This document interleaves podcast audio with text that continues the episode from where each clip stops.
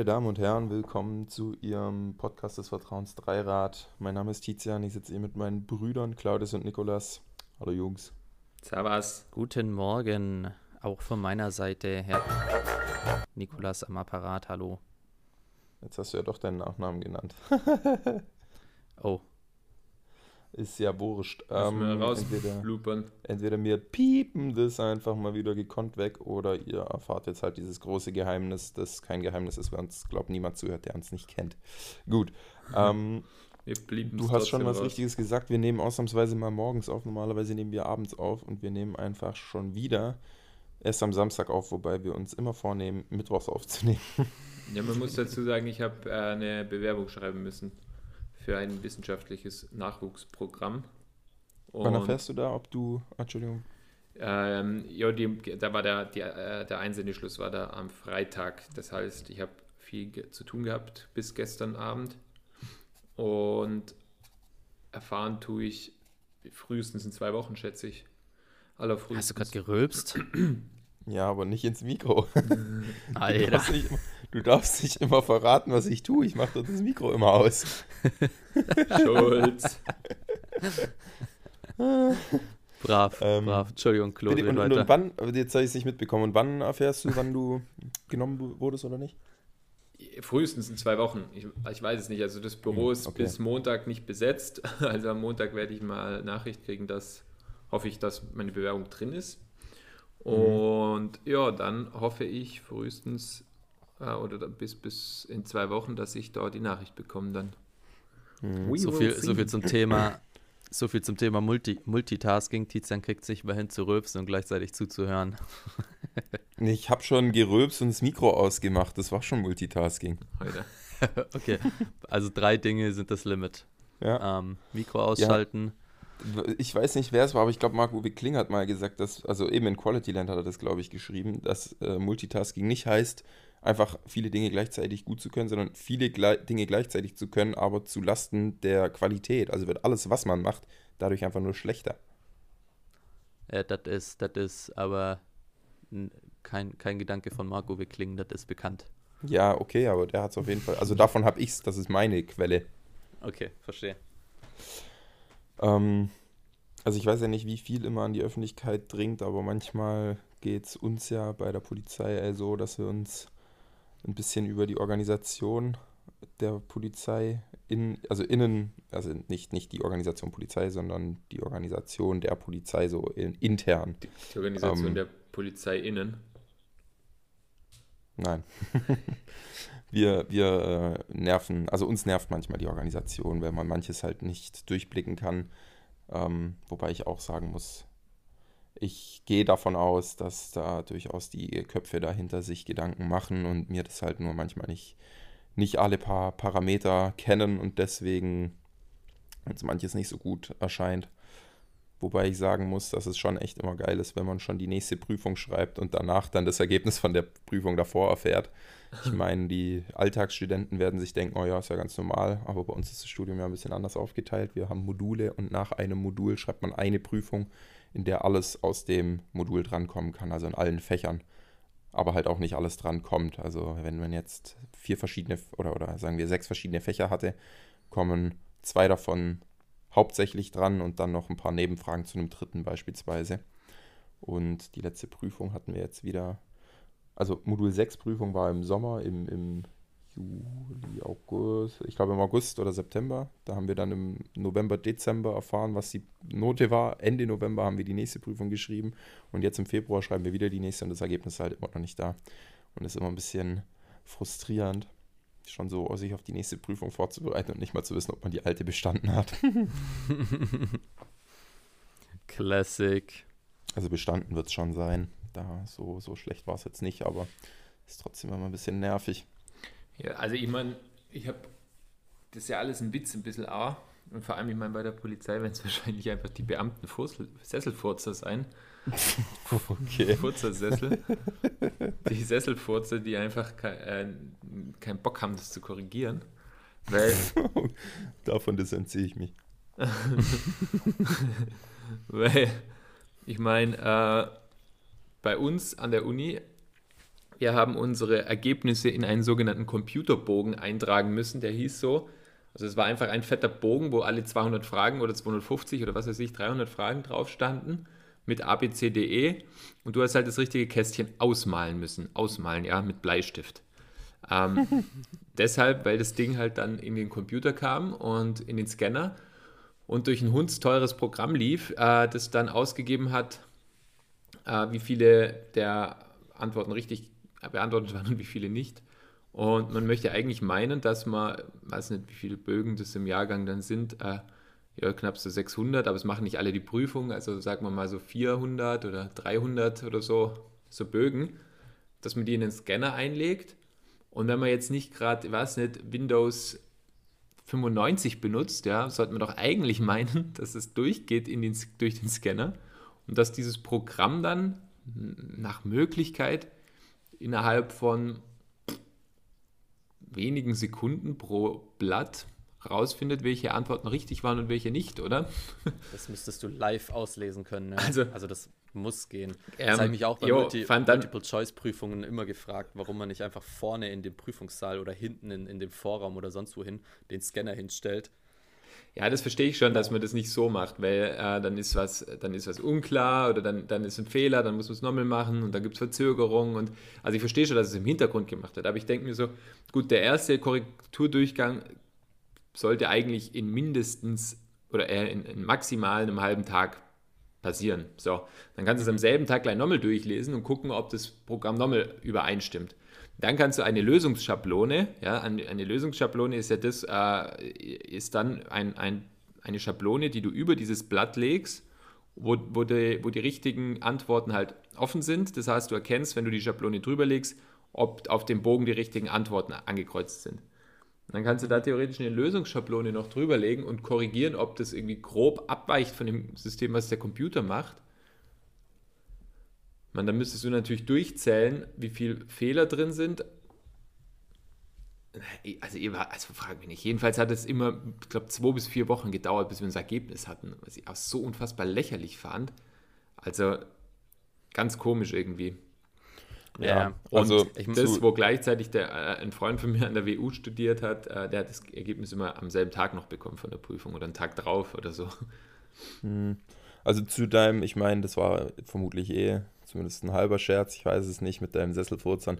Ich muss auch zugunsten unserer Dozenten sagen, wir haben ja pro Studiengang knapp 300 Studierende und alles halbes Jahr werden neue eingestellt und dann sind wir drei Jahre am, am Campus, also studieren drei Jahre lang. Sprich, kannst ja hochrechnen, wie viele Studierende das sind und dann haben wir jetzt auch nicht so eine Übermacht an Dozenten. Also es sind schon genug, aber also die werden, die werden schon auch gut zu tun haben. Also das ist jetzt kein Vorwurf an die, aber, Aber- es ist halt trotzdem immer, immer nervig. Und ich denke mir eben so in der Schule oder was hat ja auch ein Lehrer zig äh, Schüler und, und Der muss, der gut, aber auch da kriegen es die einen schneller geschissen und die anderen halt langsamer. Bitte? Der muss trotzdem noch richtig korrigieren und, und durchlesen. Und habt ihr Multiple Choice oder habt ihr ähm, so zum Schreiben? Nee, nee, nee, das ist das nächste. Wir schreiben ganze Gutachten. Da schreiben, also ich schreibe jetzt auch nicht wenig, aber auch nicht überdurchschnittlich viel und da schreibst du dann halt schon so 20 Seiten pro, grob. Ja, okay, andere schreiben nur 12 und können trotzdem noch gute Punktzahl, äh, Punktzahl erreichen, aber andere schreiben halt 30 Seiten und, und also wie gesagt, dann verstehe ist ich aber, dann verstehe ich aber, dass es lang dauert, um es zu korrigieren. ja, wollte ich gerade wollte ich Ja. gerade auch sagen, ist schon verständlich, da wollte ich jetzt auch die das nicht so hinstellen, dass die nichts tun, wie gesagt, ähm, aber es ist halt trotzdem nervig einfach eben, wenn du schon wirklich kurz vor der nächsten Prüfung stehst und dann erst das Ergebnis erfährst. Beziehungsweise dann wünsche ich mir tatsächlich auch, wenn du jetzt zwei Wochen vor der nächsten Prüfung bist, fände ich es schon wieder besser, das Ergebnis erst danach zu kriegen, weil falls, also für den Fall, dass du nicht bestanden hast, ist halt schon auch ein ordentlicher Motivationsdämpfer so. Ja, Toll, sure, jetzt darf ich sure. das auch nochmal lernen und dann bist du gerade mitten in der Lernphase, dann bist du mega frustriert, also das ist dann auch scheiße. Aber ich glaube, dass sie da schon auch Rücksicht drauf genommen haben in der Vergangenheit. Da erinnere ich mich jetzt nicht mehr hundertprozentig dran. Ich finde es ja, ich find's ja geil, dass wir irgendwie immer noch, also ich meine, mit dieser, mit dieser, wie du sagst, Übermacht an Studenten ist es no wonder, dass man irgendwie äh, Multiple-Choice-Prüfungen lernen, äh, schreiben muss, weil, weil anders kannst du ja diese Masse gar nicht bearbeiten. Äh, ich finde es auch, ich find's auch witzig. Irgendjemand hat mir neulich erzählt, oder vor einer Weile, ich weiß nicht mehr genau, wann das war und wer das war, leider, sorry an der Stelle. aber es war auf jeden Fall eine sie und sie lernt äh, Bildungswissenschaften und Pädagogik oder sowas. Und die hat eine Vorlesung, wie man, äh, wie die perfekte Prüfung aussieht. Also äh, wie fragt man am besten das Wissen ab, um am besten relaten zu können, ob jemand das Thema verstanden hat oder nicht. Wo kann man sein Wissen am besten anwenden und so weiter. Und diese Prüfung oder in, in dieser Vorlesung haben sie gelernt, dass Multiple Choice das Allerschlechteste ist, was man machen kann. Da kann man die meisten Glückstreffer haben, man kann äh, am meisten bescheißen, es ist das einfältigste Lernen und so weiter. Und ihre Prüfung in diesem Fach wurde Multiple Choice ausgetragen. hm. Und, und ja, dann, also in solchen Fächern ist es dann irgendwie besonders paradox. Aber irgendwie, ja, irgendwie schade, dass Bildung, was im Grunde, also Bildung ist einfach das, das allerwichtigste Gut, was du in der Gesellschaft haben kannst. Du kannst, du kannst, ich meine, schau dir die Deutschen nach dem Weltkrieg an. Äh, das komplette Land zerstört, aber wir hatten einfach eine gut ausgebildete Gesellschaft mit, mit vielen intelligenten Leuten und die haben sich halt in 0, nichts wieder aufgebaut bekommen. Und das lag sicherlich nicht nur daran, dass die Deutschen irgendwie organisiert sind oder so, sondern dass eben auch eine hohe, ein hoher Bildungsgrad geherrscht hat. Ja, gut, und halt am Marshallplan. Ja, Schur, Schur kam auch ordentlich Geld rein. Ähm, aber alles Geld der Welt nutzt nichts, wenn, wenn die Leute blöd sind wie Stroh. Ja, absolut, absolut. Und, und ja, ähm, Dementsprechend haben wir irgendwie einen viel zu kleinen Stellenwert und, und viel zu winzige Bereitschaft, Bildung zu finanzieren in, in Europa. Das müsste irgendwie viel, viel mehr gepusht werden, meines Erachtens. Ähm, ja, naja. Aber ich fand es geil, dass, dass, Claude, dass du deine Kästchen ausmalen musstest in der Prüfung sogar, dass das Programm das lesen kann. also auf der TU in Wien haben wir auch Multiple Choice viel gemacht, aber da musste man wenigstens kreuzen. Das, ja, das hat gereicht. Ich verstehe ja nicht. Im, Med, im Med-Aufnahmetest haben wir auch kreuzen müssen. Und da haben wir es echt ausmalen müssen. Das war eine Frechheit. Und man hat extra Zeit bekommen zum Ausmalen, weil das halt auch so lange gedauert hat. Also das insgesamt ja. eine halbe Stunde in der Prüfung extra Zeit gehabt, um es auszumalen. Ähm, aber ich, ich würde auch sagen, als ob das dann nicht auch vorher kommuniziert werden kann, dass du halt entsprechend, also einheitlich, du hast ja gerade schon gesagt, dass man einen Bleistift benutzen musste, wahrscheinlich liegt es auch da am Lesen, aber dass man dann einheitlich äh, sich gescheite Stifte anschafft, die dann das auch schneller können, so. Also breitere Mine oder so, dass du da wirklich einmal drüber ziehst und dann ist das Ding ausgemalt, weißt du? Naja, das ist, das ist nicht so gut. Also erstens mal, du brauchst irgendwie ein, ein ein relativ, also so ein halb, also der, da muss eine gewisse Stärke haben ähm, weil wenn die zu, wenn die zu hart sind, dann, dann, äh, dann ist die, dann ist, der, dann ist, es zu hell und dann sieht es der Scanner auch nicht. Äh. Und das ist das Erste. Und das Zweite ist, ähm, du, darfst das, du darfst nicht übers Kästchen hinausmalen. Also du musst genau oh im Gott, Kästchen ja. sein. Die Kästchen sind übrigens, die sind, warte, die sind so, ich schätze, ich brauche kurz ein, ein, ein Lineal, um das abschätzen zu können. Die sind äh, ja so anderthalb auf 3 mm, schätze ich, groß. Oder sagen wir mal so 2 auf 3 mm groß. Also winzig. Das, sind jetzt, das ist jetzt nicht so, mhm. so 0,5 auf 0,5, ne? wo so ein, so ein, so ein Karo-Kästchen, wo du sagst, okay, das kann man ganz gut ausmachen, sondern die sind winzig und da musst du echt dann, was ich schon in dieser verschissenen, in diesen scheiß Prüfungen saß und, und an den Kästchenrennen radiert habe, um zu gucken. Ja, ja. Ich dachte, oh mein Gott, ich hoffe, ich bin nicht zu, zu weit rausgerutscht beim Malen. Boah, das also ganz allem, was ist das da für eine Scheiß? während der Prüfung kommst du dir doch vor wie der ärgste, wie, wie im Kindergarten so. Das ist so das Kästchen ausmalen, so mit, mit 25 Medizin-Abschlussprüfung. Ja, aber apropos, apropos Kindergarten, ich dachte mir, also als ich es gerade eben das erste Mal gehört habe mit Kästchen ausmalen, habe ich mir gedacht, ey, ich wäre instant mit einer geschnitzten Kartoffel und einem Stempelkissen in die, in die Vorlesung gegangen und hätte einfach gestempelt meine Antworten. Ja, das wäre auch nicht Aber gegangen, weil das, du, da kannst du. Kein Bleistift mehr gewesen wäre. Na, weil du das nicht so präzise reinstempeln kannst. Ja, voll, wenn es so ein winziges Kästchen. Und Aber was ist das auch für eine beschissene Programmierung, wenn du. Ich meine. Du ein, frag mich nicht. Ein gewisser Fehler, eine gewisse Fehlertoleranz ist eh drin, hundertprozentig, muss. Ähm, und ja, eh, aber ich meine, na, ich meine, das Ding ist, wenn du, du, du musst auf dem Papier werden wahrscheinlich irgendwo irgendwelche Marker gewesen sein, dass der, dass der Scanner oder das Programm sich orientieren kann, wie die ähm, Dimensionen vom Blatt sind, falls es nicht exakt eingescannt wurde. Was meinst du? Wie? Nochmal? Beziehungsweise, ja, der, das Programm wird irgendwie erkennen, wie das, wie das Blatt dimensioniert ist, wo welche Ecken so, ja, sind. sicher, und dann hat es eine. Orientierung auf dem Jungs, Blatt. Jungs, ganz kurz, ich tut mir leid, dass ich dich unterbreche, aber ich glaube, wir steigen gerade schon wieder viel zu tief ein in dieses Scanner-Thema. Naja, eh, Ja, aber also die, das, ähm, die, die- die Programme trotzdem muss werden man den sicherlich. Fokus beschränken kommen. ist ein Schatz, Alter. Fuck you. Entschuldigung. Was? Was? Na, ich, ich rede mit dem, ich rede mit den Unis. Ja, ähm, auf jeden Fall. Ja, also die Zeit, wie lange das braucht, ist ziemlich lächerlich. Ja. Ja, dann kann ich äh, aber für die, für die Prüfungsphase oder die Prüfungsmodalität in Dänemark werben. Ich weiß nicht, wahrscheinlich habe ich es schon erzählt. Habe ich das schon erzählt? Wahrscheinlich habe ich es nicht erzählt. In Dänemark äh, wurden 24 Stunden vor der Prüfung wurde gelost, in welchem Fach man geprüft wird. Heißt, du hast dich in einer Prüfungsphase auf alle Fächer gleichermaßen vorbereiten müssen und hast dann 24 Stunden vorher Bescheid bekommen, welches Fach du äh, geprüft wirst. Und ich fand das eigentlich genial, weil du musst dich auf alle Fächer vorbereiten, du kannst nicht pokern. Das finde ich aber scheiße, wir pokern auch immer. Ja, aber du musst in allen Fächern eigentlich nur so, man, es gibt ja diese 80-20-Regel, so ähm, 80% der Arbeit lässt sich in 20 Minuten, äh, in 20% der Zeit erledigen und die restlichen 20% der Arbeit brauchen dann 80% der Zeit. Und, und das kannst du halt hier voll gut anwenden. Du kannst dich in, ähm, auf das meiste in, in wenig Zeit vorbereiten und dann kurz vor der Prüfung musst du halt noch einmal kurz Vollgas reinbüffeln in das eine Fach, komplett durchsteigen für 24 Stunden. Dann kannst du theoretisch auch die halbe Nacht durchmachen und pipapo.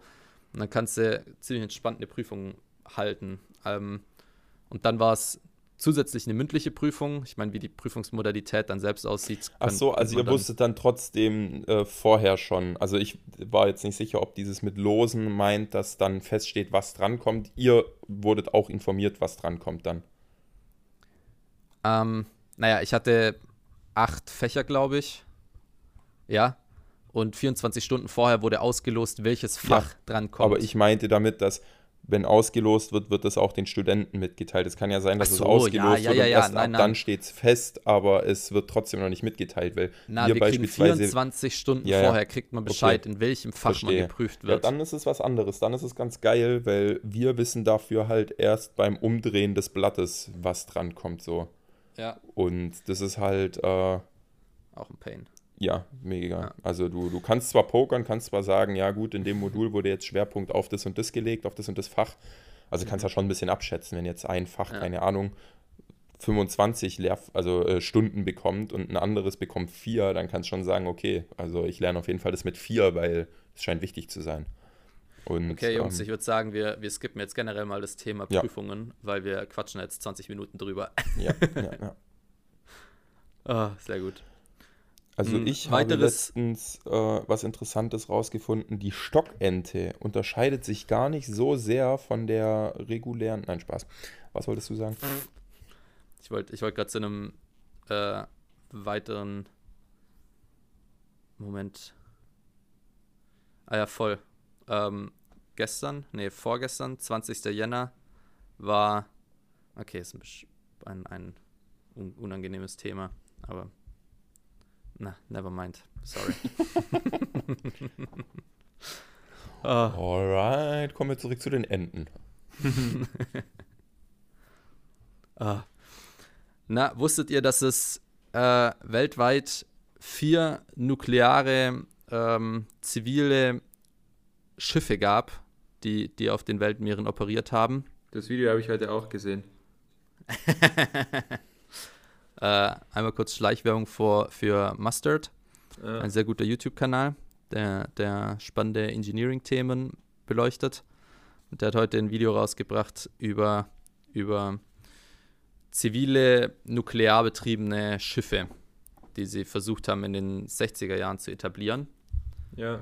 Und international gab es, na, die Russen haben noch mehr gebaut, aber Aber auch also nur ein paar Eisbrecher ein, noch. Aber ja, es gab ein paar ja, ja. zivile. Also die, die Amerikaner haben ein ziviles gebaut, die Japaner auch eins, die Deutschen eins und die Russen eins. Und die Russen haben dann noch ein paar nukleare Eisbrecher hinterhergeschoben. Ansonsten sind alle anderen Schiffe, äh, die nuklear betrieben wurden, zu, Diesel, zu Dieselschiffen umgebaut worden. ja, fix, ja.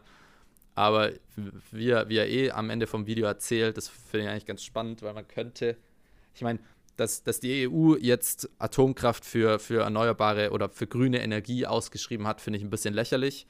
Aber es ist definitiv eine Brückentechnologie, auf die wir setzen müssen, ja. weil äh, ja, Probleme mit Atommüll und so weiter und so fort, die, die, lassen, sich, die lassen sich auch mit Zeit bewältigen. Ähm, das Zeugs liegt rum und strahlt, ja, aber es liegt lange rum und strahlt lange und dementsprechend kann man sich damit auch noch gemütlich in der Zukunft beschäftigen, wohingegen CO2 in der Atmosphäre halt irreversible Schäden hervorrufen kann. Dementsprechend bin ich, bin ja. ich durchaus pro Atom.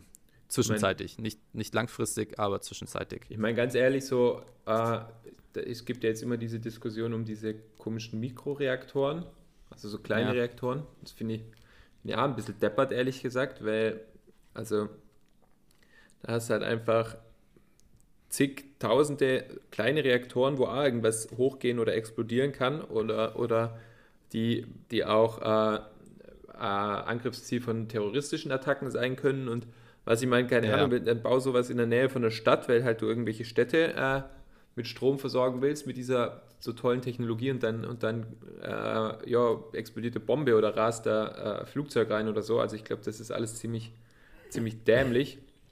Ja. Ähm, was ich allerdings schon sagen muss, äh, was, was, das ist einfach in, in, der, in der Schifffahrt schon relativ, ähm, relativ sinnvoll finde, wenn, wenn man sich anschaut, die, diese, wie, wie viele riesige Frachterschiffe wir haben, ja. wo, wo ich das schon sinnvoll finde, wenn man da ähm, ein bisschen auf Atomantrieb setzen würde um. Ja, zumal die, die, also das amerikanische Militär fährt seit 50 Jahren erfolgreich mit, mit Atomkraft betriebenen Schiffen. Ja, eben. Und in Russland die Eisbrecher, wie gesagt, auch. Also ich finde das auch durchaus, durchaus sinnvoll. Ich glaube, andere Militärs haben schon auch atombetriebene äh, Schiffe. Ja, aber okay. ja, auf jeden Fall, da ist die Technik neuer und die Technik äh, besser und, und weniger fehleranfällig. Natürlich kann es trotzdem Fehler geben, es kann auch trotzdem natürlich Unfälle geben und alles ist keine Frage. Ähm, mhm. Auch das kann es aber bei, bei Rohölschiffen geben und wie man bei ach so vielen Rohölkatastrophen in irgendwelchen äh, Meeresregionen gesehen hat, wo zig Viecher umgekommen sind. Ähm, also ich weiß nicht, und es gibt es gab ja auch da eben bei diesem zivilen Schiff gab es einen Sicherungsmechanismus und zwar war dieser gesamte Reaktor in, einem riesigen, in einer riesigen Stahlglocke. Und diese Stahlglocke kann man mit, mit, oder konnte man mit Wasser füllen und dann hermetisch abriegeln. Also selbst wenn wirklich das Schiff untergeht und man das Ding verriegelt, sollte eigentlich keine Radioaktivität oder kein radioaktives Material austreten aus diesem, aus diesem Ding.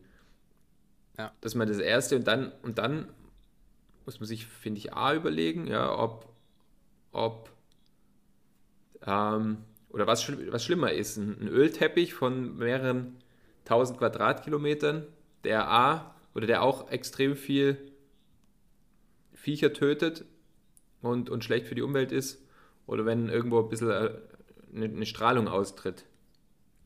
Also ich, ich glaube, Strahlung ist halt immer auch so ein extremes, ein extrem emotionales Thema und ein extrem angstbehaftetes ja, ja. Thema. Und ich meine, das ist sicherlich schon ein Problem, das will ich überhaupt nicht, will ich überhaupt nicht runterspielen. Ähm, kann halt extreme Waffen produziert werden und, und ich meine, wenn so ein Atomkraftwerk hochgeht, ist es auch, ist es auch ein Problem. Mhm.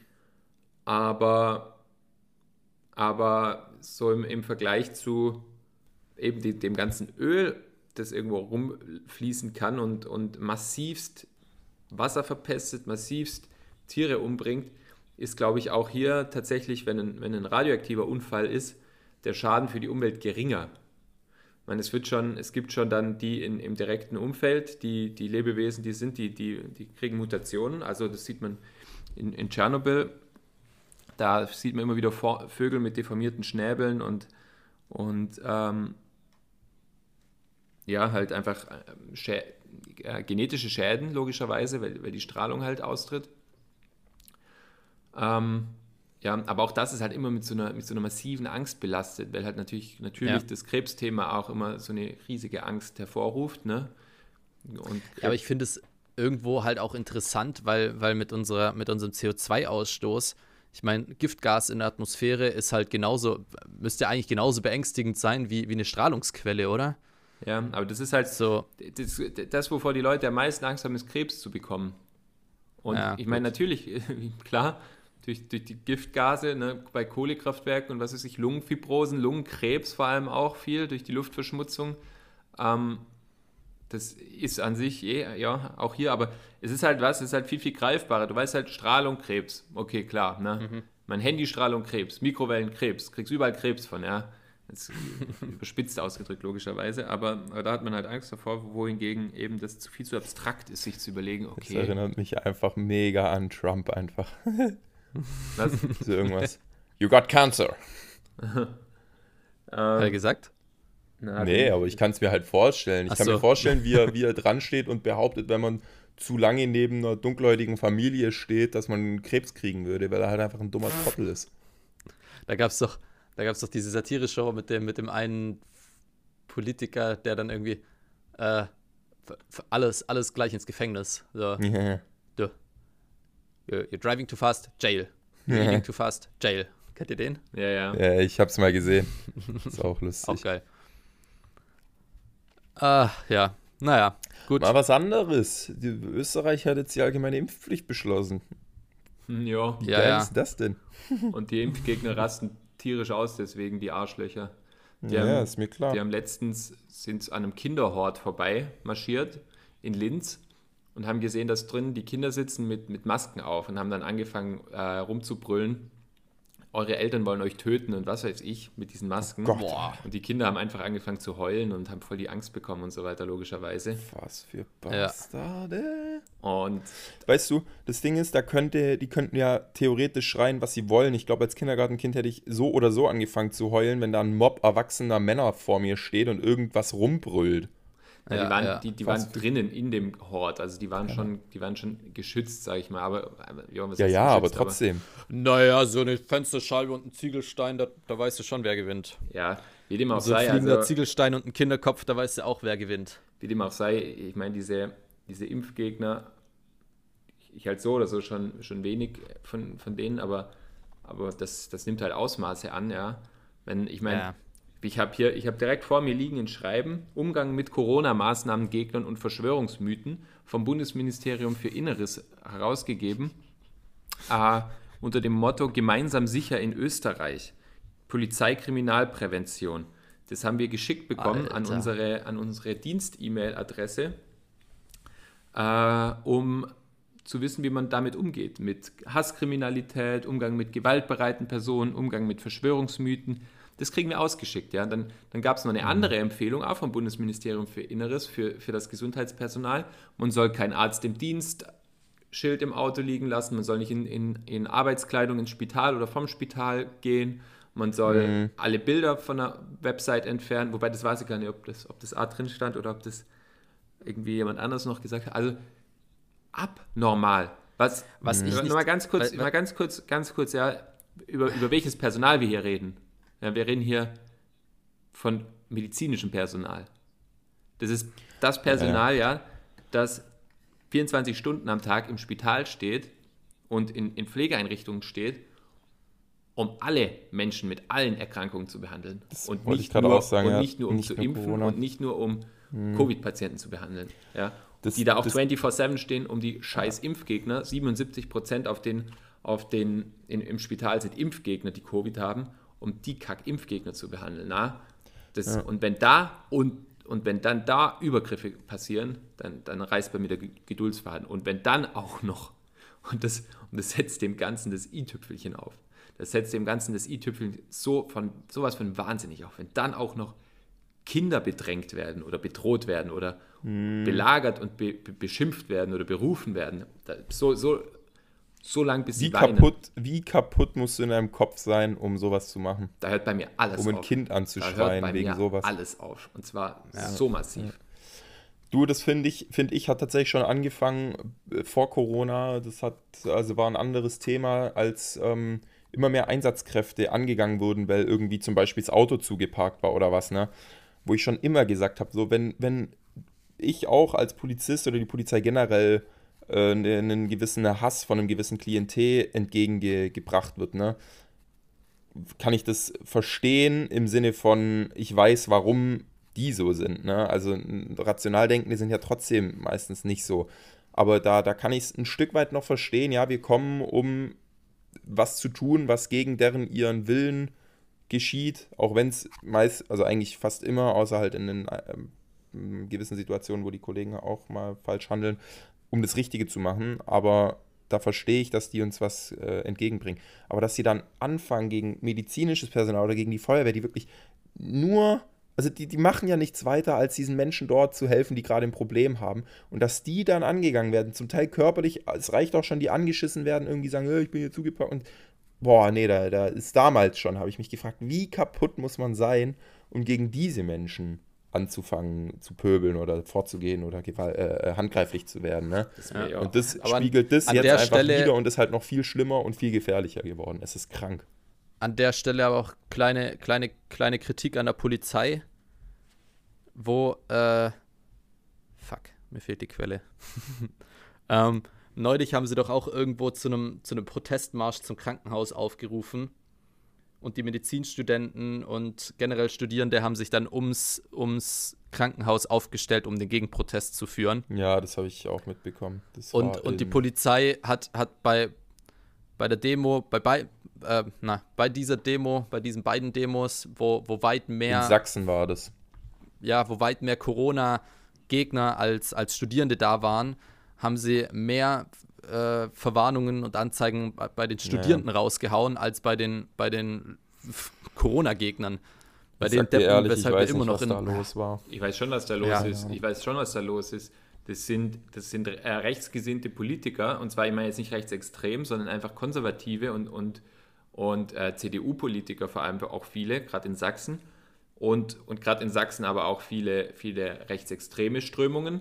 Ja, und ähm, diese und, und viele so äh, äh, rechte Strömungen, rechtes Gedankengut, und zwar von Mitte rechts bis ganz rechts außen, ähm, sind einfach auch unter vielen Führungskräften, ja. Und drum, und drum werden einfach linke Ideologien, die zumal viele von Studierenden ausgehen, einfach weniger äh, mehr, mehr kontrolliert als, als, als rechte Ideologien. Ich weiß noch, als in Österreich ja die rechtsextreme FPÖ in der Regierung war, zusammen mit, mit der korrupten ÖVP unter, unter dem korrupten Großmeister Sebastian Kurz, äh, da als diese Regierung angelobt wurde, türkisblau, ist, äh, ist eine große Demonstration angekündigt worden. Und ich war, ich war auf dieser Demonstration, logischerweise, und gegen, gegen die Regierung. Und äh, auf dem Heldenplatz in Wien, wo die Regierung, äh, wo, wo die, wo die, Entschuldigung, wo Parlamentsgebäude stehen zurzeit, weil das Parlament, weil das Parlament renoviert wird und wo die Demonstration den Abschluss hatte nach dem, nach dem Marsch, Dort auf dem Ballhausplatz standen zwei riesig fette Wasserwerfer und, und mehrere Polizisten mit, mit, mit Schildern und Schlagstöcken und so weiter. Auf keiner einzigen scheiß Corona-Demo, die zum Teil unangemeldet sind, ja, die zum Teil als, als stationäre äh, Verkund, äh, äh, wie, wie sagt man, als stationäre Kundtun angemeldet sind und die dann spontan durch die Städte marschieren und das tägliche Leben stören, ja, den Handel stören, was? Also gegen Maßnahmen demonstrieren und dann den Handel stören, okay, dämliche Kackspasten, aber, aber jetzt, aber bei keiner einziger dieser Corona-Demos war irgendwo ein Wasser, Wasserwerfer zu sehen. Ja. Und aber da, wo, wo Studierende und viele Studierende, da die ganzen ÖHs haben sich da angeschlossen, weil damals auch viel äh, von der blauen Regierung äh, gewollt wurde, von wegen Studiengebühren wieder einführen und was weiß ich, Öffn ja. Öffentliche Hochschulen oder was? ÖHs. Die ÖHs, die österreichische Hochschule, Hoch, ah, österreichische ja, Hochschülerschaft. Das ist die politische ja. Vertretung der Studierenden in, in Österreich. Mhm, ähm, mhm. und die sind da viel mit, weil eben die, die, die rechtsextreme FPÖ angekündigt hat, dass man, dass, dass wieder Studiengebühren eingeführt werden sollen. Und, und da, stehen, da stehen Wasserwerfer natürlich gegen, gegen eher linkes Milieu und gegen Studierende steht logischerweise Wasserwerfer. Aber wenn Rechtsextreme durch die Stadt marschieren, ja, wenn Rechtsextreme Healthcare-Personal bedrohen und bedrängen, wenn Rechtsextreme Kinder belagern und bedrängen, kann man keine Wasserwerfer hinstellen oder wie? Also das ist das, das ist, ich sage euch was ist, das ist einfach letztendlich, weil ganz viel konservatives Gedankengut und ganz viel Rechtspolitik betrieben wird und man, man muss nur anschauen, ja, in, in welcher Hand die Innenministerien sind in, in äh, um, um rauszufinden. Also bei, in, in, Österreich Innenministerium, ganz klar äh, ÖVP, ne? Und ja, also. Jo, also. Also ich will dazu auch nur sagen, dass ich das jetzt nicht ganz so sehe, weil eben deswegen gibt es ja auch das Gewaltenteilungsprinzip, deswegen ist ja die Polizei nicht der Gesetz, also wir halten uns an die Gesetzgebung, aber halten uns auch da ja nicht an das Gesetz an sich, sondern an die Rechtsprechung. Ja, also, aber das Innenministerium ist der, ist der, ist der, äh, der Polizei, das ist das oberste Ding der Polizei. Das, die Polizei ja, untersteht ja, ja. dem Innenministerium. Und das ist ja, nicht nur, das sind ja auch hochrangige, Polizi hochrangige Polizisten und da sind auch alle in, in höheren Positionen, Poli Polizeigewerkschaften. Ja, aber ich, ich würde jetzt, trotzdem, würd jetzt trotzdem nicht sagen, dass jetzt, wenn eine rechte Demo angekündigt wird, da irgendwie die schonender behandelt werden, sage ich jetzt einfach mal. Also das wird immer im Rahmen der gesetzlichen Zulässigkeit halt gemacht. Und ja gut, wenn du jetzt generell argumentieren willst, dass halt die Gesetzgebung eher konservativ eingestellt ist und deswegen, also ich, ich sage das jetzt einfach mal plakativ so, äh, wenn, die, wenn, wenn du jetzt sagst, die Gesetzgebung lässt rechteren Demos mehr Raum als linken Demos, dann muss ich da dran gehalten werden, eben weil die Gesetzgebung halt, also die Polizei kann sich ja nur im Rahmen der Gesetzgebung äh, bewegen. Wir können ja jetzt ja, nichts Rechtswidriges tun. Aber wo, und, wo, wer, die, ähm, wer aber, macht die Gesetzgebung? Und, und, jetzt warte mal ganz kurz, ganz kurz, und, und eben das ist halt auch oft das Problem, dass man tatsächlich auf Demos hat, wenn da eine, eine Demonstration von Rechten, also eine, eine, eine recht, rechte Demo angekündigt wird und ähm, die dann angekündigt stattfindet und jetzt mal losgelöst von dem, was da eben in Sachsen passiert ist und eine unangemeldete oder selbst wenn sie auch angemeldet ist, sehr, sehr viel größere linke Demo ähm, angemeldet wird, finde ich das ja tendenziell schon mal gut. Wobei Linksextremismus genauso schlecht ist wie Rechtsextremismus. Also Extreme sind generell nicht gut. Aber da muss man halt leider sagen, dass dann das oft von den Rechten ausgenutzt wird, weil die wissen, was sie sagen dürfen, was sie nicht sagen dürfen, sich immer so ganz nah an, diesem, an der Grenze bewegen. Und du kannst annehmen, dass die Großzahl der Polizisten nämlich nicht rechts eingestellt sind und dann da genauso zähneknirschend stehen und sich denken, ihr, das ist mir, ja, ich, ich meine jetzt mal nicht, nicht dass und dann, und dann das Problem ne? ist dann, ja, ja, ich weiß eh, wie du es meinst, aber das will ich trotzdem jetzt mal klarstellen, weil das sonst schon sehr extrem jetzt geklungen hat und ich das jetzt hier nicht, nicht irgendwie ganz unkommentiert stehen lassen will. Ähm, und dann, wenn die Linken dann halt kommen und zum Teil dann halt leider doch gegen die Gesetze verstoßen und dann, dann eben pöbeln die da die Rechten an, was man im Grunde sich denkt, ja, finde ich eigentlich nicht schlecht, da ein, ein, Zeichen zu setzen gegen rechts, aber wenn dann halt eben Beleidigungen fallen oder die handgreiflich werden, musst du halt gegen die Linken vorgehen. Und auch ein Problem ist, die Linksextremen gehen halt extrem gegen die Polizei, weil die die Polizei im, im Grundgedanken ablehnen. Und die Rechten würden ja insgesamt sagen, ja, Polizei finde ich schon gut, ich würde denen auch viel mehr Rechte geben und ich würde denen auch äh, viel mehr Eingriffsrechte geben, dass die die ganzen, ja, in unserem Sinn politischen Gegner eben bestrafen können. Weißt du, wie ich meine? Das, das mag, ja, ja, ich, ich, weiß alles, was du meinst. Ich verstehe es auch. Und ich bin, also ich habe auf keinen Fall gemeint, dass irgendwelche Polizisten, also einzelne Polizisten diese Gesinnung haben, sondern dass diese Gesinnung, diese Strömung aus den Entscheidungsebenen kommen. Und, mhm. und äh, ja, ich meine natürlich, sicherlich, ich will auch überhaupt nicht behaupten, dass, dass äh, linke Demo, Demonstrationen friedlicher verlaufen, überhaupt nicht, ja.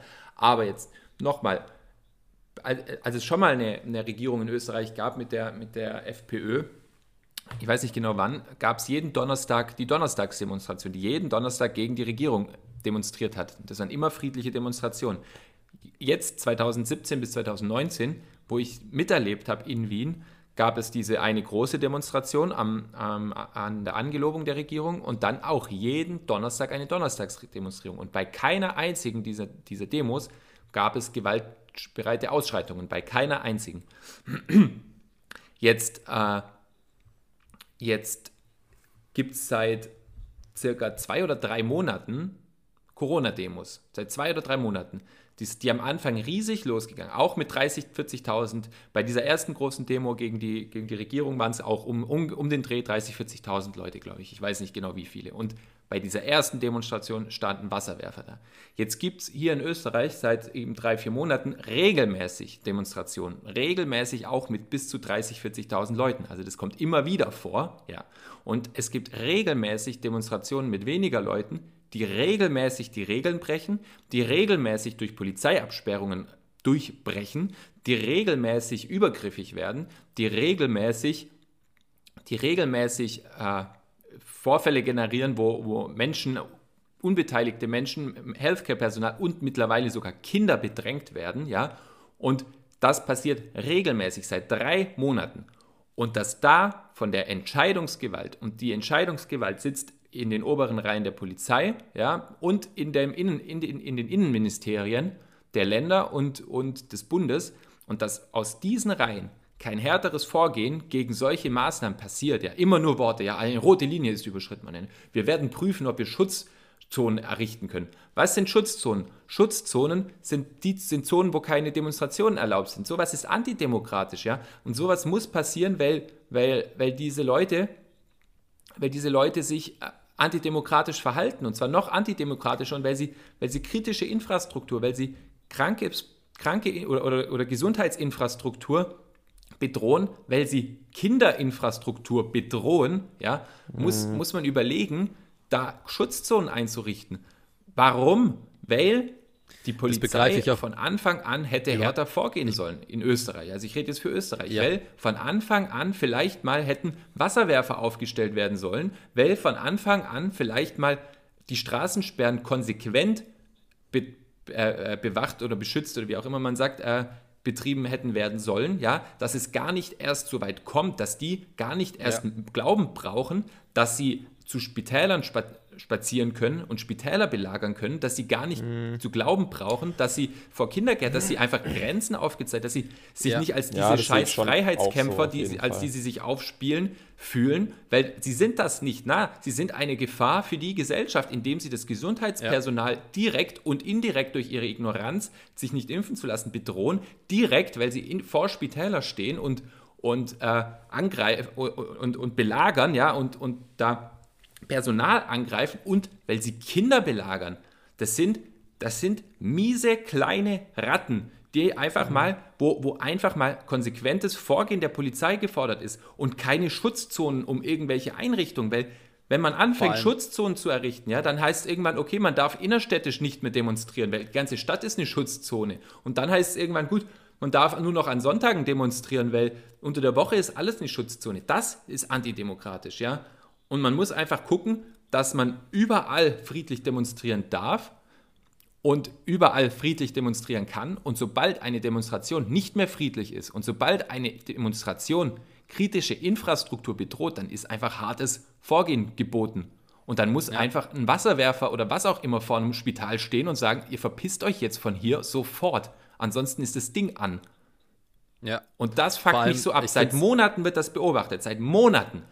Und, ja. und die, die Linke, wie gesagt, ich will da überhaupt nicht, aber die, die Demonstration mit Studierenden und mit, mit, mit, mit Links, Vertretern aus der, aus, aus der linken Szene, da war auch SPÖ, natürlich auch da von links, Mitte bis, bis linker Rand, ist eh klar, dass alles vertreten war.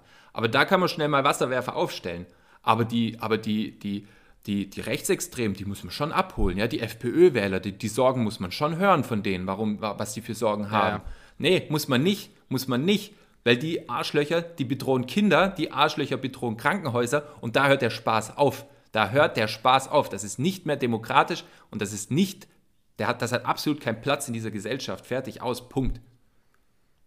Vor allem immer mit dem Argument, dass, dass man die Leute nicht angehen kann, weil man ja die Gesellschaft sonst spalten würde und dass das ja gefährlich für die Demokratie sei.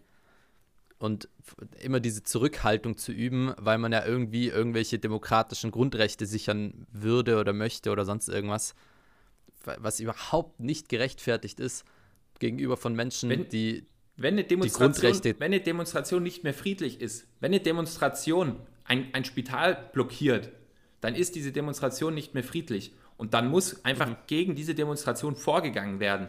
Schutzzonen zu errichten, wo nicht mehr demonstriert werden darf, das ist antidemokratisch. Das geht, Ja, eben, das eben, geht ja. gegen die Demokratie. Weil rein theoretisch sagst du dann auch, okay, in dieser, Zo- in dieser Zone darf auch das Gesundheitspersonal nicht mehr, nicht mehr äh, demonstrieren.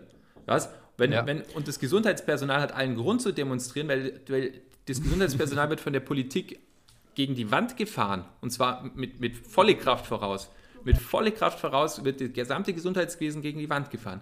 Und, und wenn du dann sagst, okay, wir machen jetzt Schutzzonen darum, dann darfst du dann immer, oder Schutzzonen um, um Schulen, dann dürfen auch Schüler nicht mehr demonstrieren oder wie. Also das sind alles so Sachen, wo du, wo du, das sind alles so Sachen, wo du sagst, okay, das geht so nicht. Schutzzonen, was? Das, das schränkt das Demonstrationsrecht ein.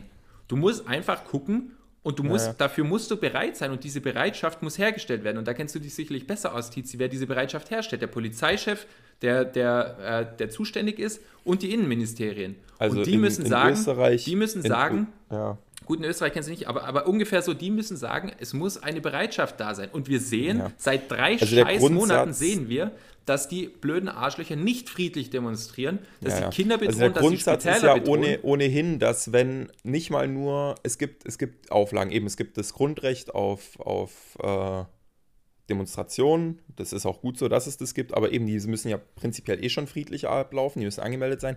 Und dann gibt es ja auch Regelungen, die getroffen werden mit dem Veranstalter der, der Demo. Und ähm, das, das äh, wird mit dem abgesprochen und dann gibt es Ordner von der Demo auch, die kriegen dann so Ordnerwesten an, da steht dann Fett Ordner drauf oder irgendwas anderes. Und ähm, die haben dann mit der Polizei zusammen nämlich die Aufgabe zu gucken, dass diese Regeln eingehalten werden. Und wenn die nicht eingehalten werden, dann holt man sich erstmal den Verantwortlichen her und sagt, schau jetzt, dass es eingehalten wird, sonst wird es hier aufgelöst. Und wenn die dann, dann macht er in der Regel eine Durchsage und sagt, haltet euch jetzt an die Regeln. Und jetzt eben lange, kurze, lange Rede, kurzer Sinn. Wenn die sich an die Regeln halten, ist alles gut. Und dann könnten sie rein theoretisch sich auch vor ein Krankenhaus stellen, wenn die sich da an die Regeln, die vereinbart wurden, halten und eben nichts behindern, dann wäre das in Ordnung. Und sobald es halt nicht der Fall ist, würde das aufgelöst werden. So ist mal der Grundsatz. Wie gesagt, ich, ich habe jetzt keine Ahnung, was momentan in Österreich abgeht, aber ich habe jetzt in Deutschland zumindest noch nicht sowas mitbekommen, Ja, wenn- dass da vor Krankenhäusern gestanden wurde in- oder vor, vor Kindergarten oder Ja, sonst das was. ist, der Grund Und wenn das der Fall wäre, eben dann würde da, im Prinzip hast du ja recht, keine Schutzzonen wären da in meinen Augen zumindest auch das, das Falsche, sondern halt einfach diese Demos, die eben die Infrastruktur behindern oder anders äh, gegen Regeln verstoßen, müssen halt direkt konsequent aufgelöst Ganz werden. genau, das ist der Punkt. Und in Österreich geht es halt deutlich mehr ab, weil in Österreich seit, seit November die Impfpflicht angekündigt ist. Mhm. Und drum halt natürlich die Impfgegner, in, in Deutschland wird ja jetzt erst diskutiert und noch, und, und noch beraten und was weiß ich. Mhm. Und deswegen gehen die halt hier extrem, viel extremer vor und viel extremer ab. Und es gab Aufrufe, Intensivstationen zu stürmen, um zu schauen, ob die wirklich voll sind. Ja, das ist, das ist nicht Oida. friedlich. Und die werden Nee, eh seit eh. Monaten werden diese Menschen oder, oder seit Monaten werden diese Beobachtungen gemacht. Seit Monaten. Und dann. Aber dann frage ich wieder- mich auch, warum eine Kundgebung- Impfpflicht beschlossen wird und dann aber da nicht vorgegangen wird in Österreich. Das kann ich dann halt auch nicht das, nachvollziehen. Das ist der Punkt. Ja, und ich, sa- ich sag dir, warum das so ist, ja. Das ist halt die weil fehlende das Konsequenz. Innenministerium von der ÖVP ist und weil der, weil der Innenminister in, in, in Österreich ein, ein, ein Museum hat, das dem österreichischen Diktator Dollfuß huldigt, ja. Und weil einfach, weil wir, weil wir, ja, also weil einfach letztendlich gegen, gegen rechts weniger hart vorgegangen wird in Demonstrationen als gegen links. Und das ist einfach zu beobachten in Österreich. Und, und genau wie du sagst, ja, man muss dann, und für mich ist so eine Regel, ja, dass wenn auf einer Kundgebung, einer stationären Kundgebung, eine Demo angemeldet ist und dann angefangen wird, Straßensperren zu durchbrechen und ein Demonstrationszug loszieht, der nicht angemeldet ist, dann muss dagegen vorgegangen werden. Punkt. Fertig aus. Wenn, das, wenn man seit Monaten beobachtet, dass diese Leute gewaltbereit sind, nicht friedlich sind, Menschen aus gesundheitlichen Berufen und vor allem Kinder bedrohen, Das ist abnormal. Ja, ja, also da, ja. bei, bei mir ist jegliche Geduld vorbei, was, was diese scheiß Impfgegner angeht. Jegliche Ja, ich, Geduld. ich check auch, ich check auch nicht mit, mit es, es wird das einzige Argument, weshalb da irgendwie nicht so hart gegen vorgegangen wird, ist irgendwie immer dieses Argument der Spaltung, das ich sowieso nicht sehe. So, die meisten Leute sind pro Corona-Maßnahmen und die meisten Leute halten das für richtig und sind vernünftig und sind, ja, klug. Und es sind nur so ein paar Leute, die sich da so aufführen und weil man da irgendwie Schiss hat zu spalten, in Anführungszeichen, was, in, was wahrscheinlich sinngemäß bedeutet, äh, dass man keine Wähler vergraulen will, ähm, wird, da, wird da so viel Toleranz gegenüber Gewalt walten gelassen, anstatt da, also alles, was so antidemokratisch ist, da müsste man mit so einer, mit so einer krassen Null-Toleranz-Politik rangehen, meines Erachtens. Finde ich ganz, ganz kritisch. Und dann, ja, nach wie vor diese, diese Nazi- und Judenvergleiche und, und äh, was weiß ich. Ähm, ich meine, ja, vorgestern war 80. Jahrenta Jahrestag der Wannsee-Konferenz, wo, wo 13 Menschen den, den Mord an 11 Millionen Juden in, in Europa geplant hatten. Und 6 Millionen haben sie, haben sie rangekriegt nach ihrer Konferenz. Und die stellen sich hin und, und stellen da irgendwelche Judenvergleiche auf und, und was weiß ich und machen Fackelzüge zu irgendwelchen Ja, Politikern. und also ganz, ganz, ganz schrecklich, Völlig- diese Vergleiche. perfide, so krank perfide. Und da, da mö- möchte ich an der Stelle mal irgendwie, es fällt mir irgendwie immer wieder auf, wenn man da irgendwelche Berichte zu sieht. Es wird immer gesagt, ja, dann wurden so und so viele Juden irgendwohin deportiert. Das waren, das waren Deutsche Menschen jüdischer, jüdischen Glaubens. Das waren polnische Menschen jüdischen Glaubens. Das waren europäische Leute, die hier seit Jahrhunderten leben, mit jüdischem Glauben, die da deportiert wurden und nicht in Anführungszeichen die Juden, die da irgendwie deportiert wurden. Das waren Ja, unsere Staatsbürger, die wir dort deportiert haben. Das ist so, so ein komisch, krankes, perfides Ding gewesen, Alter. ja, und, ja. und die stellen sich hin und, und Behaupten sie Also dann ich- dasselbe, ja. ich, ich, ich fühle mich, ich fühl mich hier wie. Sophie Scholl, ja. Ja, sonst wäre. Sicher. Alter. Ja, Ah, Ja, Stimmung. woran ich jetzt vorhin Naja. auch noch denken musste, als du gesagt hast, dass das Krankenhauspersonal äh, behindert wird. Das ist ja darin ihr Ziel. Aber da habe ich trotzdem direkt an Hongkong denken müssen, wie geil das da war, als die eben auch halt für ihre Unabhängigkeit demonstriert haben und Millionen auf der Straße waren. Und trotzdem, sobald irgendwo ein Krankenwagen war, wurden da Gassen gebildet für diese Krankenwägen. Die sind da durchgefahren wie, wie so Ja, wie ein Hund Ja, durch, ein, sicher. durch ein Kornfeld rennt. Wie geil das war. Sicher. Das fand Das ich sah so so, nice Bilder. Das war eben so die alles voller Menschen, alles voller Menschen, soweit du blickst, Menschen, Menschen, Ja. Menschen überall. Ja, Kommt hier, ein Krankenwagen an der Stelle und wie so ein sowieso Tropfen, mal- wird einfach kurz aufgemacht und wieder zugemacht direkt dahinter. So Ja. geil. ich frage mich An überhaupt, der Stelle wie, man, sowieso mal. wie man auf diese absolut wie man auf diese absolut hirngeschissene Idee kommen kann, ein ein Krankenhaus zu belagern, zu blockieren. Ja, ja. Wie? Wie zur Zumal, Hölle zumal wie, du, auf diese wie du sagst, kommen? wie du sagst, da sitzen hauptsächlich auch Impfgegner drin. Das heißt, eigentlich äh, machen sie da ihre eigenen Leute mit kaputt, wenn die nicht mehr arbeiten können. Ja, das, das glauben die ja nicht, das glauben die ja nicht. Aber, Ja, ja. aber was, die können glauben, was sie wollen, ja, die können glauben, was sie wollen. Solange sie glauben, dass in einem Spital jemand behandelt wird, der krank ist, aufgrund der einen oder anderen Erkrankung, scheißegal wegen welcher, ja, solange die daran glauben, ja, also entweder glauben sie daran, dass man krank werden kann, ja, oder wenn Mhm. nicht, dann, dann musst du dir sowieso mal fragen, was die hier überhaupt noch zu tun haben auf diesem Planeten oder ob die nicht besser irgendwie aufgehoben wurden irgendwo im Gummibärenland, ja, aber aber wenn, die, wenn du, solange du dran glaubst, ja, dass jemand krank werden kann, wie zur Hölle, wie zur Hölle kommst du in deinem, in deinem Scheißhaufen von Gehirn auf die Idee, ein Krankenhaus zu belagern? Also ich bin, Ja. sorry, für mich ist Ich muss auch- jegliche Geduld für diese Menschen vorbei. Jegliche. Ich muss hab auch sagen, null solange Toleranz es noch keine- null, null Geduld. solange es noch keine Impfpflicht gibt, macht es ja eigentlich noch viel weniger Sinn, dagegen zu demonstrieren. Also ich meine, klar, die demonstrieren dann generell gegen die, gegen die ähm, Maßnahmen auch, aber so diese Leute, die wirklich demonstrieren, um zu sagen, hey, impft euch nicht. Ich sehe kaum Leute, die geimpft sind und auf die Straße gehen, um zu sagen, ja, ja impft euch jetzt, weißt Also in, in diesen, in diesen Ja. Ausmaßen so. Weißt dann, wie gesagt, also ja, ich selbst, haben wir ja schon mal drüber geredet, finde eine ge- allgemeine Impfpflicht generell auch nicht, nicht schlecht so. Aber wenn es die noch nicht gibt, dann müssen die ja nicht uns vorwerfen, dass wir uns geimpft haben, weil wir werfen den, ja Gott, doch, man wirft den schon auch vor. Ja, egal. egal, egal. Ja. Ja, vor allem auch, wie du gerade eben noch Hongkong erwähnt hast, an der Stelle ganz kurz und dann machen wir, glaube ich, das Thema mal zu. Ja. ähm, wer, wer sehen will, wie, wie erfolgreicher Demokratieabbau funktioniert und was hier bei uns gerade abläuft, ist kein Demokratieabbau, aber wer, wenn man sehen will, wie das abläuft, der schaut sich mal bitte Hongkong an. Wenn man wo, sehen will, wie, wo wie jegliche Kunstwerke, die an irgendwelche Demos oder an irgendwelche Gemetzel oder was, äh, Skulpturen, alles abgebaut und aus der öffentlichen Wahrnehmung einfach rausgenommen und entfernt wird, um, um ja niemanden an, an irgendwelche Massaker oder sonst was gedenken zu lassen oder zu erinnern, das ist erfolgreicher Demokratieabbau und das ist erfolgreiche Verdrängungspolitik im Sinne eines autoritären Regimes. Wer- Nicht das, was hier bei uns gerade abgeht. erfolgreichen Demokratieabbau erleben möchte, ja, der braucht nur in die in irgendwelche Pressemitteilungen aus Österreich zwischen 2019 und 2017 schauen, was da passiert ist. Umbau des Innenministeriums durch Razzia im, im, im, im, im Geheimdienst durch, durch den damaligen Innenminister und, und rechtsextremen FPÖ-Politiker Herbert Kickel. Ja, der braucht nur mal sich das Ibiza-Video anschauen, um zu gucken, wie, wie äh, der damalige FPÖ-Chef Heinz-Christian Strache die ganze Republik verkauft. Ja. Die, der Demokratieabbau findet rechtsextrem statt. Und zwar am ganz rechts Ganz- Außenrand. Ähm, Ganz, ganz aktuelle News. Äh, die, die, F, äh, die ÖVP hat eine Studie finanziert für 150.000 Euro, äh, in der herausgefunden werden soll, ähm, welches Tier man mit, mit Sebastian Kurz assoziiert. Das Ergebnis war Delfin und oder Eichhörnchen. Okay. Wow.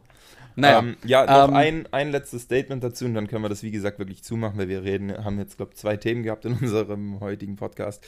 Ähm, äh, dazu würde ich aber noch sagen, solange ihr diese Meinungen noch so, also diese Parolen so raushauen könnt, von wegen, wir leben schon in einer Diktatur und keine Ahnung was, und solange ihr das machen könnt und ungestraft nach Hause gehen könnt, euch ruhig ins Bett legt und schlafen könnt, könnt ihr euch sicher sein, dass wir eben nicht in so einem Regime leben. Ganz Weil sonst genau. würdet ihr irgendwo in irgendeiner Zelle verrotten, die kein Licht reinlässt und würdet vielleicht, vielleicht nach vier, fünf Tagen mal wieder rausgelassen werden. So ist es. na, eher. Naja, Naja, das war Okay, ein bisschen ich Rage möcht- Ja. für den heutigen Tag. Den heutigen Sehr gut. Ich Podcast. werde ich werd zu dem Thema auch noch ein, ein Video morgen dann auf, auf Instagram posten, wo ein, ein sch- mexikanischer Nachrichtensprecher auch mal einen ordentlichen Rage ab, ablässt. Das ist ziemlich witzig. Das finde ich immer Ähm, geil, wenn so hochseriöse Nachrichtensprecher sich mal wirklich so, so gehen lassen Alter, und das richtig ist so ausrasten geil, das und so Video. richtig äh, rumragen und, und einfach mal die Wahrheit aussprechen. So, was, was Ja, jeder, voll. was 90% der vernünftig denkenden Menschen in dem Moment denkt so und dann Ja. Boots. Finde ich immer geil. Ja. Gut, also, das war ein bisschen ein Rage-Podcast heute, äh, aber ist vielleicht auch mal wichtig, ein bisschen Dampf abzulassen. Vor allem, wenn einfach solche Sachen passieren, das, das macht mich, äh, das macht mich unglaublich wahnsinnig, muss ich ehrlich sagen. Also, da denke ich mir oft dann, gerade da müssten, äh, bräuchte man so ein bisschen Biker-Gangs wie in den USA, so die Hells Angels, die, die ähm, vor, vor Kindergärten wow. Position, Position beziehen, um, um die Kinder zu schützen.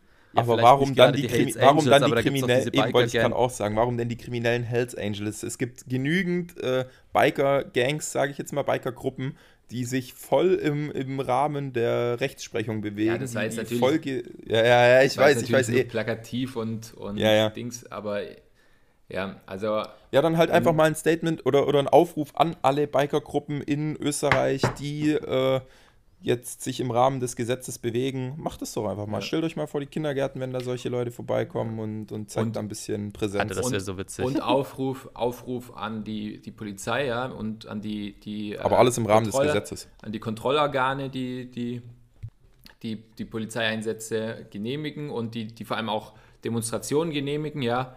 In den Regeln für diese besagten Demonstrationen soll vorgeschrieben werden, dass nicht in Nähe von Schulen und Kindergärten und nicht in der Nähe von Spitälern demonstriert werden darf. Und sobald das passiert, ich, wie gesagt, ich spreche mich gegen allgemeine Schutzzonen aus, aber sobald diese Demonstrationszüge in die Richtung von dort gehen, dann muss man vielleicht einfach mal Wasserwerfer einsetzen. Es hat draußen ungefähr drei Grad, ja, dann gehen die Leute schon ganz schnell von alleine nach Hause. Da reicht schon nur diese Sprühfunktion, wo so Niesel runterkommt. Ganz genau, ja. Na gut, Ja, aller gut. Ich wünsche euch eine schöne Woche. Wir hören uns Ebenso. nächsten Sonntag. Äh, macht's gut, Freunde. Und bye ja, bye. Tschö. Ciao, Papa.